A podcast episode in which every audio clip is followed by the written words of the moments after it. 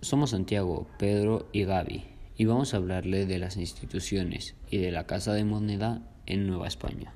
¿Sabían que en Nueva España contaban con una población significativa de hijos de conquistadores?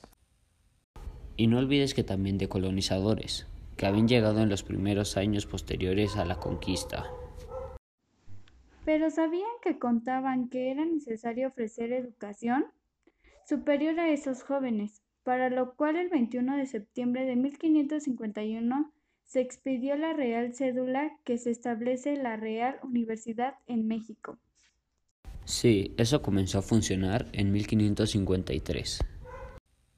Y de acuerdo con los modelos europeos de universidad que se habían renovado en el siglo XVI.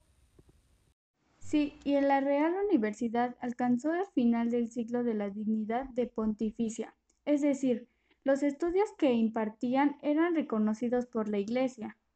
Y la universidad, que se desarrolló y maduró en la Europa católica, fue un fenómeno novedoso de la historia europea.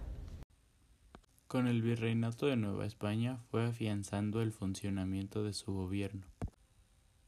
Sí, ya que les correspondía monedar los metales destinados a ese fin, con lo cual regulaba la producción minera y distribuía el impuesto recogido para la corona.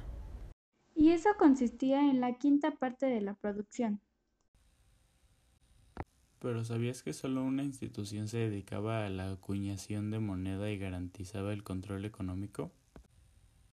Sí lo sabíamos, Pedro, pero también garantiza la transacción económica de la colonia y del metrópoli.